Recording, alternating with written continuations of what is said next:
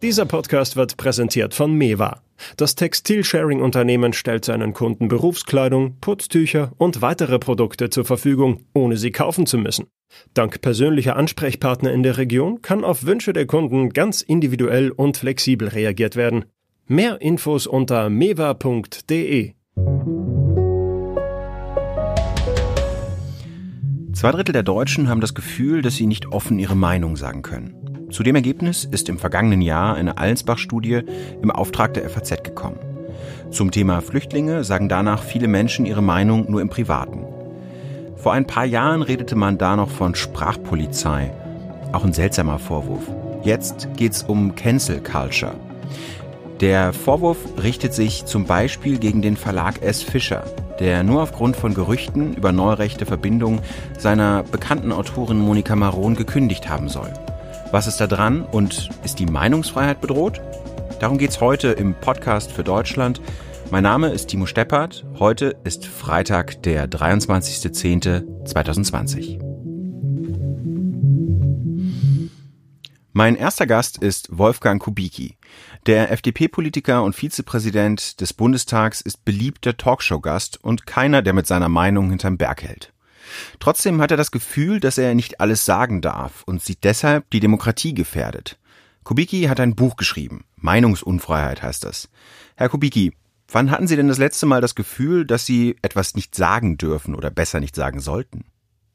Äh, beim Schreiben des Buches beispielsweise habe ich mir selbst lange überlegt, ob ich mich mit der Frage auseinandersetze, ähm, ob der Begriff Neger noch gebraucht werden darf, ja oder nein. Äh, Hintergrund war, dass ich auf eine Entscheidung des Landesverfassungsgerichts Mecklenburg-Vorpommern gestoßen war. Äh, dort hatte ein Abgeordneter im Landtag, weil er den Begriff Neger gebrauchte, eine Rüge der Parlamentspräsidentin erhalten und äh, dagegen geklagt. Und das Verfassungsgericht hat festgestellt, dass äh, man immer den Kontext sehen muss, in dem ein Begriff gebraucht wird, weil der Begriff als solcher weder beleidigend noch rassistisch noch sonst was sein kann, sondern der Kontext sei es.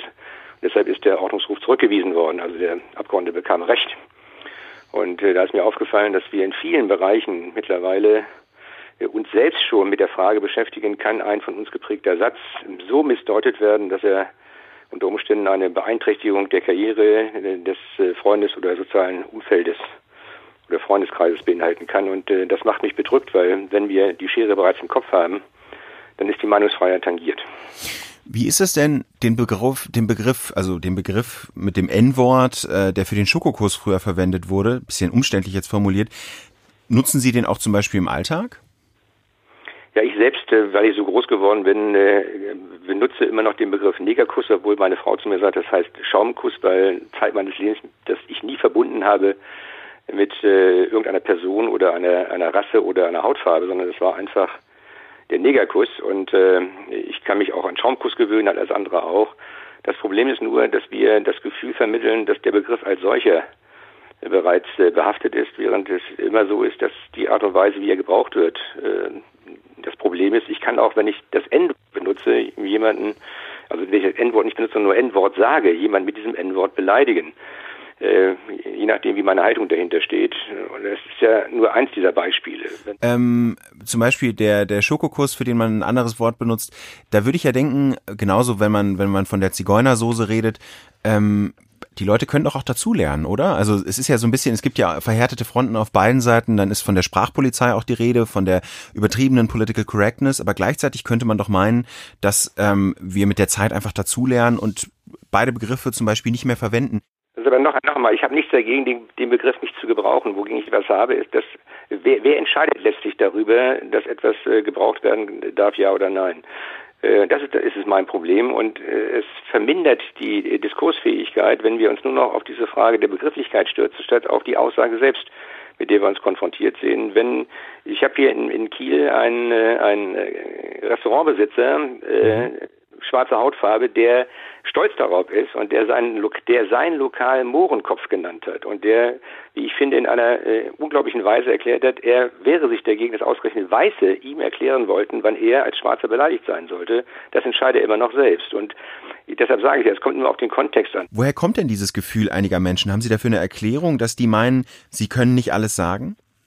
Ja, das ist ja nicht nur die Einsprachumfrage, die Sie zitiert haben. Es gibt eine Jugendstudie von Anfang diesen Jahres, wo zwei Drittel der Jugendlichen, das muss man sich vorstellen, in unserem Land sagen, sie wollten sich zu bestimmten Themen schon nicht mehr öffentlich äußern. Und drei Viertel der Hochschullehrer fühlen sich äh, beeinträchtigt in ihrer Wissenschaftsfreiheit, äh, weil äh, beispielsweise von ihnen verlangt wird, dass sie gendergerechte Sprache verwenden sollen, was einige nicht wollen. Woher kommt das? Äh, wir haben verlernt, äh, den anderen, dem anderen zuzuhören in der Sache, sondern wir sind dabei, wir, die Gesellschaft ist dabei, Sie haben von Spaltung geredet, äh, zu katalogisieren, was die Haltung ist äh, jeweils äh, einer Person mhm. dahinter. Es kommt also nicht mehr darauf an, was gesagt wird, sondern wer es sagt. Äh, das habe ich ja auch in einem Beispiel belegt. Ich habe Alexander Gauland im Deutschen Bundestag massiv dafür gerügt, dass er erklärt hat, äh, er wolle die Integrationsbeauftragte der Bundesregierung nach Anatolien entsorgen. Der Begriff entsorgen hat immer was mit Müll zu tun, mit Abfall. Und ich habe erklärt, Herr Gauland, das ist ein Verstoß ja. Artikel 1 unseres Grundgesetzes gegen die Menschenwürde schlechthin und deshalb rüge ich Sie dafür. Standing Ovation im Deutschen Bundestag. Als eine Kolumnistin der Taz äh, erklärt hat, äh, Polizeibeamte seien Müll und gehörten auf den Müllhaufen, habe ich das kritisiert, äh, weil auch Polizeibeamte Menschen sind, eine Menschenwürde haben, wie alle anderen Menschen auch logischerweise. Und der äh, Bezug zu Müll äh, einfach menschenrechtswidrig ist. Und daraufhin bekam ich einen Shitstorm so äh, ohne Gleichen mit der Erklärung, ich müsste verstehen, die Frau mit Migrationshintergrund eigene Polizeierfahrung und deshalb dürfe sie so etwas sagen. Aber das darf sie auch nicht. Oder sie darf es genauso sagen wie Alexander Gauland auch. Aber für mich ist das genauso rügefähig. Und deshalb müssen wir aufpassen, dass wir nicht äh, in Situationen kommen, wo Menschen glauben, wegen einer besseren oder höheren Moral darüber urteilen zu können, wie andere Menschen sich im Zweifel äh, öffentlich äußern. Ihr Vorschlag ist, sehr vereinfacht gesagt, die Grenzen des Sagbaren durchaus erweitern mit klaren Grenzen. Wie kann das denn funktionieren? Wir haben klare Grenzen. Überall dort, wo Straftatbestände berührt werden, ist einfach schlicht und ergreifend Schluss. Aber ansonsten urteilt das Bundesverfassungsgericht in einer Vielzahl von Entscheidungen, die ich allen, die mal sich über Meinungsfreiheit kundig machen wollen, empfehle, äh, dass die Grenzen des Sagbaren, wie gesagt, bis zur strafrechtlichen Grenze äh, nicht nur ähm, möglich sind, sondern äh, auch ausgeschöpft werden sollen. Es ist eine Aufgabe von allen Demokraten, von dieser Meinungsfreiheit Gebrauch zu machen, denn so das Bundesverfassungsgericht, Meinungsfreiheit ist für die demokratische Grundordnung schlechthin konstituierend und deshalb je mehr man zurückweicht, je mehr man nicht mehr bereit ist, sich am Diskurs zu beteiligen, desto mehr schadet man auch äh, dem demokratischen Gemeinwesen. Deshalb fordere ich alle Demokraten auf, sich zu streiten. Kritik ist immer berechtigt, äh, sich zu streiten, aber niemals die persönliche Integrität des jeweils anderen, der sich äußert, in Frage zu stellen. Aber wie bringen Sie das den Bürgern nahe? Weil, also ich meine, dieses Argument, was juristisch erlaubt ist, das, das darf man auch sagen, das ist ja immer so das, worauf man sich immer als allerletztes zurückziehen kann. Aber es gibt ja auch durchaus einen, sagen wir mal, politischen Anstand, an dem man sich halten kann. Wie kann man den Leuten vermitteln, dass sie sich sehr wohl zu Themen, Themen wie Flüchtlingskrise äußern können, ähm, wenn sie nicht diese Menschen äh, grundsätzlich als Menschen abwerten? Äh, indem man sagt, Leute, habt einfach den Mut äh, und das Kreuz auch, also die, die, das Selbstbewusstsein, euch entsprechend zu äußern. Selbstverständlich ist das äh, für mich einfach nicht nachvollziehbar, warum man nicht sagen darf, dass man einfach keine Menschen aus anderen Kulturkreisen mehr in seiner Straße haben will. Äh, ich war in Berlin-Kreuzberg unterwegs und musste immer wieder hören, dass man dort keine Schwaben mehr haben will, weil sie nicht Schrippen sagen, sondern von anderen Dingen reden. Äh, das ist ja noch auch keine Abwertung. Und entscheidend ist, wie gesagt, es gibt sowas wie Anstand, aber das hat man immer nur selbst. Äh, für sich selbst kann man das entscheiden. Äh, und da gibt es rechtliche Grenzen. Und äh, entscheidend ist, dass man sich austauscht. Wie gesagt, Sie haben darauf hingewiesen, die persönliche Integrität des anderen darf nicht angegriffen werden. Wir müssen aufstehen. Wenn aufgrund von, von Sätzen oder von Begrifflichkeiten die Existenz oder auch die soziale Existenz von Menschen ruiniert werden soll. Mhm. Sie fordern ja in Ihrem Buch Mut zur Debatte und den Widerspruch, ähm, dass man den aushalten muss. Ähm, gleichzeitig habe ich aber gelesen, war da so ein bisschen, ähm, ich will nicht sagen irritiert, aber ein bisschen überrascht, dass sie geschildert haben, was sie erlebt hatten, ähm, als sie in einer Talkshow gesagt hatten, wer Angst hat, der soll zu Hause bleiben, als äh, Umgang mit der Corona-Krise. Und ähm, da passt es denn da zusammen? Also einerseits fordern Sie mehr Streitbarkeit, andererseits kritisieren Sie eben die Sprachpolizei, die Sie da direkt äh, angegriffen hat und äh, überempfindliche linke Twitter-Nutzer, die Sie kritisieren. Nein, ich äh, bin für jede Form von Kritik äh, dankbar. Ich habe im Schleswig-Holstein Landtag mit äh, Ralf Stegner 25 Jahre oder 20 Jahre diese Form der Auseinandersetzung praktiziert, dass wir uns hart angegriffen haben, angegangen sind. Das heißt, sie dürfen auch, sie dürfen auch durchaus hart angegangen werden. Aber hallo, das Problem ist ja. nur, dass wir eine Kultur des bewussten Missverstehens entwickelt haben. Ich habe ja nicht gesagt, die Menschen sollen zu Hause bleiben äh, und die Angst sei irrational. Ich habe nur gesagt, Menschen, die Angst haben, nach draußen zu gehen und deshalb fordern, dass alle zu Hause bleiben müssen, dass also eine Ausgangssperre verhängt wird, die sind nicht mehr von dieser Welt, denn wer diese Angst hat, der kann zu Hause bleiben, der muss aber nicht erwarten, dass alle anderen auch zu Hause bleiben müssen. Sie haben an anderer Stelle auch gesagt, Ihren ähm, politischen Gegenspieler äh, Ralf Stegner betreffend, den Sie auch gerade nannten, äh, und Ihnen sei es verdanken, zu, zu verdanken gewesen, dass es in Schleswig-Holstein keine, dass sich da keine nennenswerte AfD angesiedelt hätte. Ist es denn so einfach, wenn wir politisch mehr streiten, Nein, hat es die AfD schwer? Herr das ist keine, das ist keine Aussage von mir, sondern eine Aussage von Herrn Nobis, dem damaligen Spitzenkandidaten der AfD zur Landtagswahl. Das hat er Niki danach in einem Interview er, er, erklärt. Äh, er sagt, äh, wenn die äh, Debatte so läuft wie zwischen Stegner und Kubicki, dass man also hart in der Sache argumentiert und alle Facetten abräumt, dann bleibt für die AfD relativ wenig Spielraum. Deren Geschäftsmodell basiert ja darauf, Unzufriedene einzusammeln. Und je offener wir in den Parlamenten oder darüber hinaus Sachverhalte debattieren, auch sehr hart, sehr kritisch miteinander, aber jedenfalls offen debattieren, desto weniger Platz bleibt eben für Rechtspopulisten oder Verschwörungstheoretiker. Deshalb ist mein Plädoyer auch, nicht das Verschweigen von Problemen in Parlamenten und darüber hinaus löst Probleme, sondern das offene Ansprechen löst Probleme und verhindert, dass die Demokratie an den Rändern ausfranst. Vielen Dank, Herr Kubicki, für Ihre Zeit. Ich habe mit meinem Kollegen, dem Diskursexperten Dietmar Dart, Redakteur im Feuilleton der FAZ, gesprochen. Er hält nichts vom Gerede der Cancel Culture. Aber wie das nun mal ist, wenn man mit den Kollegen vom Feuilleton spricht, das artet manchmal ein bisschen aus. Und weil wir dafür nicht die Zeit haben, habe ich das Ganze ein bisschen zusammengeschnitten. Es ist sehr interessant, sehr kondensiert. Hier folgt ein Monolog. Ich glaube, es ist hoffnungslos, einen Ursprung der Dinge finden zu wollen. Und ich glaube, interessanter ist, warum sie zu einem bestimmten Zeitpunkt Konjunktur haben und zu einem anderen nicht. Also warum es manchmal nur irgendwie die Film AG äh, von der Uni Freiburg interessiert, ob genügend Damen repräsentiert sind und manchmal dann plötzlich im Fokus steht, die Welt geht unter, weil das irgendwo diskutiert wird. Ähm, das, was gegen Political Correctness oder gegen Cancel Culture ja verteidigt werden soll, sind Meinungsfreiheit, Pressefreiheit, äh, Gewissensfreiheit und Kunstfreiheit. Vorzensur sollte nicht mehr sein. Was sehr wohl sein sollte, ist irgendwelche Folgen für das, was du sagst. Und das ist ja auch nur richtig so. Denn was jetzt heute manchmal weinerlich kommt, sind doch nur Meinungen, sind doch nur Ansichten. Wenn man so ein bisschen mal im Leben gelebt hat, weiß man so Sachen wie, als die Springerpresse lange genug über die Studenten gehetzt hat in den 60ern, die sind irgendwie die roten Bolschewiken und die machen das Land kaputt, hat halt irgendein Blödmann mal auf Dutschke geschossen. Das heißt, natürlich hat es Folgen, wenn irgendjemand irgendwas sagt. Und das heißt aber auch, dass, wie man in den Schriften der Aufklärer, die die Meinungs- und Presse- und sonst was Freiheit erstritten haben, sehr gut nachlesen kann, wenn jemand halt irgendwie so ein mieses Zeug von sich gibt, dann soll er sozial geächtet sein. Die Frage ist ja nur, wie weit geht diese Ächtung? Hat er dann keinen Job mehr? Hat sie dann keinen Job mehr? Wird das Gedicht übermalt? Wird das Gedicht vom, vom, von der Wand gekratzt, das da stand? Äh, was sollen wir damit machen? Ja?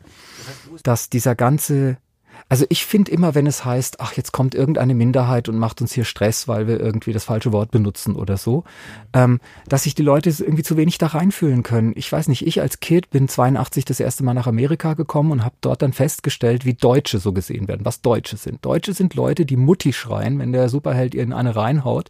Sie sind alle Nazis, alle. Jeder Deutsche ist ein Nazi, er schreit immer Mutti, äh, hat komische Wörter, wie zum Beispiel ihr Dummkopfen und so. Und das hat mich schon genervt. Und dann habe ich manchmal gedacht, wenn bei Marvel Comics doch einfach jemand sitzen würde, der irgendwie äh, Deutsch als Muttersprache hat, er oder sie, und dann sagt, ah, das ist jetzt aber nicht ganz das Ding. Also hier werden wir ein bisschen verarscht und schlecht dargestellt und so. Ist doch okay. Und das wollen halt viele andere Leute auch. Interessant wird's ja nur dann, wenn Monopole existieren. Das heißt, was mich wahnsinnig wundert an dieser ganzen Cancel Culture Diskussion, ist, dass sie alle über den Rauch reden, der ihnen in die Augen kratzt. Also die Tatsache, dass hier einer Ärger hatte, da einer nicht aufgetreten ist, da wieder irgendwas war aber gar nicht sehen, okay, wenn es kein Monopol gibt, ist gar kein Problem. Warum haben zum Beispiel Kommunisten und Kommunistinnen ähm, in den 70ern und 80ern so gegen die Berufsverbote agitiert? Das ist ja auch so eine Grenze, wo man sagt, Kommunisten sollen nicht Briefträger sein und so. Weil es Jobs gibt, die nur der Staat vergeben kann. Und wenn der Staat dann sagt, wir sortieren die aus, die irgendeine Meinung haben, die uns nicht, die uns missliebig ist, dann ist es de facto ein Verbot, diesen Beruf zu ergreifen. Das heißt, das viel größere Problem, nach meiner Einschätzung, als wer sitzt wo in welchem Gremium und macht irgendwelche Sachen zunichte, die jemand sagen kann oder sagen könnte, ist für mich, dass die Möglichkeit, dann gehe ich halt woanders hin. immer unwahrscheinlicher wird. Das heißt, die Konzentration von publizistischer Macht, die Konzentration von Macht gerade in der Sphäre Online, die uns als das neue, äh, der neue wilde Westen, wo irgendwie die unbegrenzte Freiheit herrscht, die, die Macht, die ein Zuckerberg hat, die Macht, die ein Dorsey hat, die, also die, die Twitter-Leute, ja, oder die Tatsache, dass der Bezos sich mal so eine Zeitung kauft, einfach um mal auch eine Zeitung zu haben oder so, ja, die Tatsache, dass ähm, um wiederum äh, dem zu widerstehen, äh, sich Pressehäuser, die eine gewisse Meinungsvielfalt noch verkörpert haben vor 10, 15, 20 Jahren, zusammenschließen müssen geradezu zu kartellartigen Dingen, weil sie sonst gar keine Chance mehr haben gegen diese Internetgiganten, die dann einfach sie abziehen mit den Inhalten und sie verschleudern. Und ähnliches passiert eben again mit Meinungen, nämlich sozusagen, wenn du äh, eine Meinung nicht hast, die von den drei Anbietern für Plattformen, die es dann noch gibt, toleriert wird, bist du weg. Und ganz oft erscheint es dann so, als ob da noch ein wilder Streit geführt wird. Aber in Wirklichkeit ist der Streit zum Beispiel so geframed, dass eine Position, die da drin nicht vorkommt, dann auch wirklich nicht mehr vorkommt. Was Handel daran ist. Dann hast du einen öffentlichen Streit und alle sollen mitstreiten. Und, und heute würden dann Likes und, und Retweets passieren und so. Aber gibt es nicht vielleicht die Position, wir machen es gar nicht? Und in dem Moment, wo das Framing von denen, die bestimmen, welche Tröten und welche Lautsprecher es gibt, sagt, der Streit ist sofort oder später, ist die Position, nee, gar nicht, gilt als verrückt. So.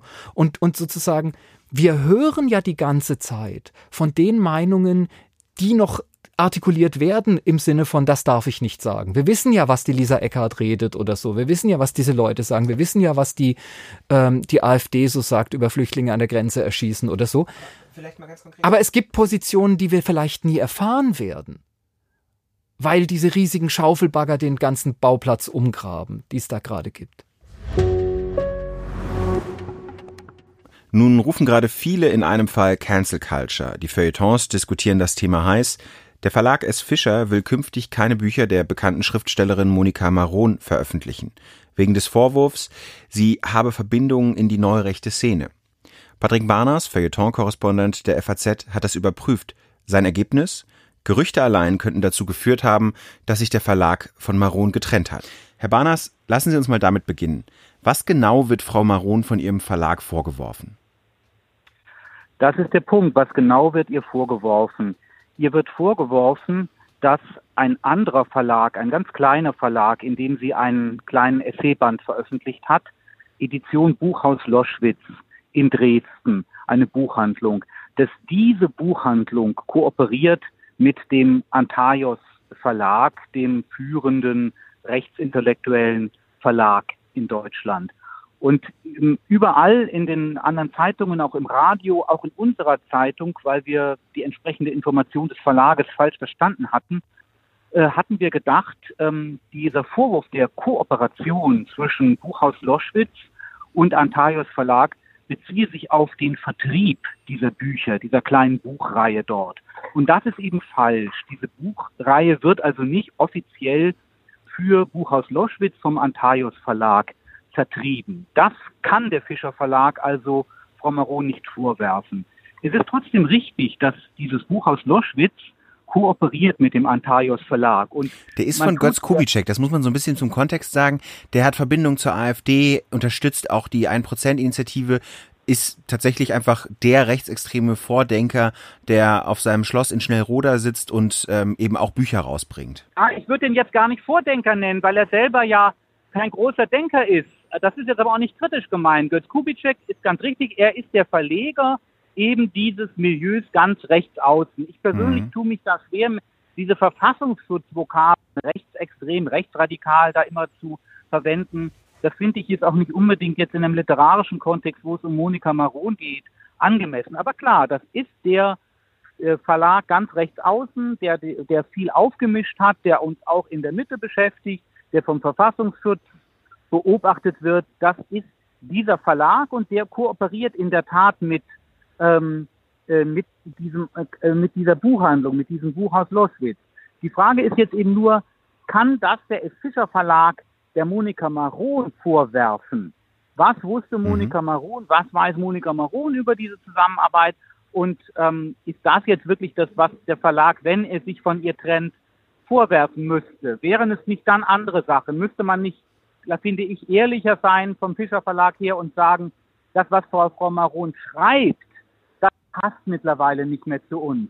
Aber den Mut haben sie nicht, das zu sagen. Sie tun so, als hätten sie an den, auch den letzten Büchern von Monika Maron, die sie selber noch gebracht haben, inhaltlich gar nichts auszusetzen. Mhm. Als wäre das Problem eben nur diese formale Kooperation zwischen einem Dritten, nämlich diesem Buchhaus Loschwitz und dem Antaios Verlag.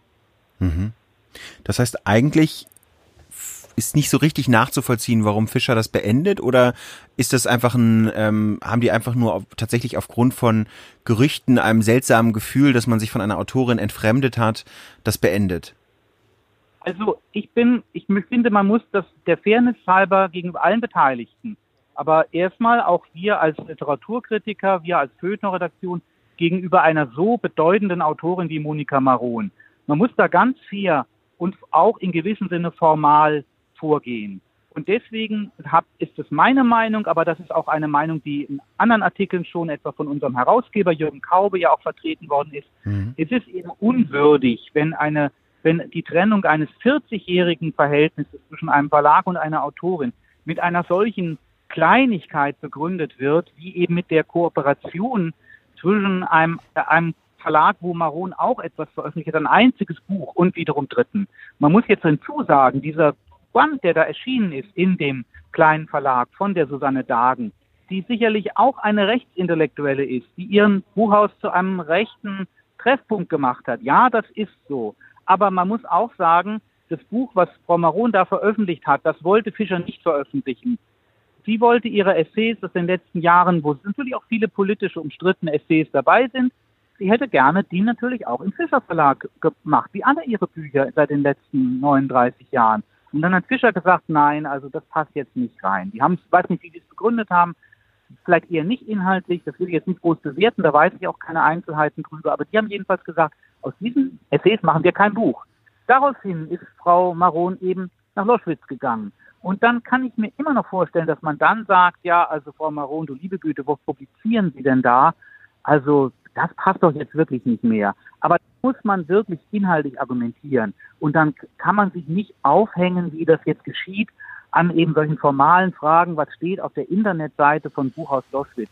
Da muss man inhaltlich argumentieren und dann käme es ja vielleicht auch raus, dass auch die letzten Bücher von Monika Maron im Grunde schon nicht mehr so ganz zu Fischer passten. Da Sagen Sie mal, passten die denn nicht mehr ganz so zu Fischer? Waren die ähm, letzten Bücher von Monika Maron anders, vielleicht schlechter ja, oder? Die bilden halt ihre Entwicklung ab. Die bilden ihre politische Entwicklung ab, in der man schon sieht, dass sie, dass sie eben immer stärker auch den Eindruck hat, äh, auch unsere äh, äh, Öffentlichkeit in Deutschland bewegt sich in eine Richtung, die sie nicht mehr als frei empfindet, die sie nicht mehr als liberal empfindet. Ähm, da sind da solche Stichworte wie Behandlung der Flüchtlingsfrage, äh, Umgang eben mit den ehemaligen Dissidenten in der alten DDR, die jetzt sagen, wir haben im Grunde eine neue Dissidentensituation. Es gibt eben wieder eine Meinungstyrannei, ähm, diesmal eine informelle, aber trotzdem mächtige, an der Regierung auch beteiligt ist. Diesen Thesen gegenüber hat sich Monika Maron eben durchaus geöffnet, die vertritt sie auch oder für die wirbt sie oder sie wirbt um Verständnis für diese Thesen, dafür, dass man die mal anhören soll. Und das ist in ihren Essays drin und in diesen letzten beiden Romanen von ihr ist es im Grunde so, dass die, dass die Erzähler oder die Hauptfiguren eigentlich auch eben für diese, für diese Thesen äh, werben. Insofern, mhm. wenn man jetzt sagen würde, es gibt eine Entwicklung von Monika Maron, die dann auch zu einer Entfremdung vom Verlag geführt hat, ähm, die selber sagt, sie war im Grunde auch nicht mehr glücklich damit, wie die Bücher intern eben auch von der von der Verlegerin oder deren Vorgänger dann dann behandelt wurden. Ähm, also eine solche Entfremdung hätte jetzt, es hätte niemand überrascht, wenn dann irgendwann der Verlag sagen würde, diese Entfremdung, wir müssen, es tut uns leid, wir müssen das jetzt so mal so aussprechen. Es gibt diese Entfremdung, es klappt einfach nicht mehr mit dem, es wird nicht klappen mit dem nächsten Buch. Aber diese Offenheit, diesen Mut, den hat die Siv Bublitz, die Fischerverlegerin eben eben nicht. Die tut so, als könnte sie sich mit solchen Lehrformeln aus der Affäre ziehen. Da gibt es einen publizistischen Kontext, der nicht vereinbar ist mit den Werten von S. Fischer. Und das finde ich peinlich, denn der Wert von, der erste Wert eines Verlages und erst recht eines Verlages wie S. Fischer muss doch sein, Treue zu den Autoren, nicht Nibelungentreue, aber versucht zu verstehen, was wollen die Autoren eigentlich sagen? Was hat auch Monika Maron sagen wollen in ihren letzten Büchern? Aber ist das tatsächlich jetzt ein Fall von dieser Cancel Culture? Ich habe darüber jetzt, wir haben darüber in der ganzen Sendung jetzt schon gesprochen, unter anderem mit mhm. Ihrem Kollegen Herrn Dart, auch mit Wolfgang Kubicki. Ähm, was meinen Sie? Ist das, äh, dient das als Beispiel dafür? Nein, für mich persönlich nicht, weil ich finde, das ist eine viel zu viel zu breite Kategorie, die dann eine Generalpolemik ermöglicht, wie wir das ja auch schon bei der politischen Korrektheit äh, gehabt haben. Man begegnet hier natürlich manchen Motiven ähm, von, von Empfindlichkeiten, manche Automatismen auch von Eskalation. Ähm, jetzt wie in ähnlichen, ähnlichen Fällen, die unter dem Rubrum schon äh, diskutiert worden sind. Aber ich tue mich sehr schwer, gerade eben als Feuilleton-Redakteur, da von einer, von einer flächendeckenden Kultur zu sprechen. Mhm. Vielen Dank, Herr Barnas, für Ihre Zeit. Ich danke Ihnen. Bei aller Aufregung ums Sagbare, um Cancel Culture, sollten wir am Anfang eines jeden Shitstorms erstmal überprüfen, was an den Vorwürfen gegen die eine oder die andere Seite überhaupt dran ist. Das war's für heute im Podcast für Deutschland. Ich würde mich freuen, wenn Sie uns bei iTunes oder in Ihrem Podcatcher eine Bewertung dalassen. Schönes Wochenende.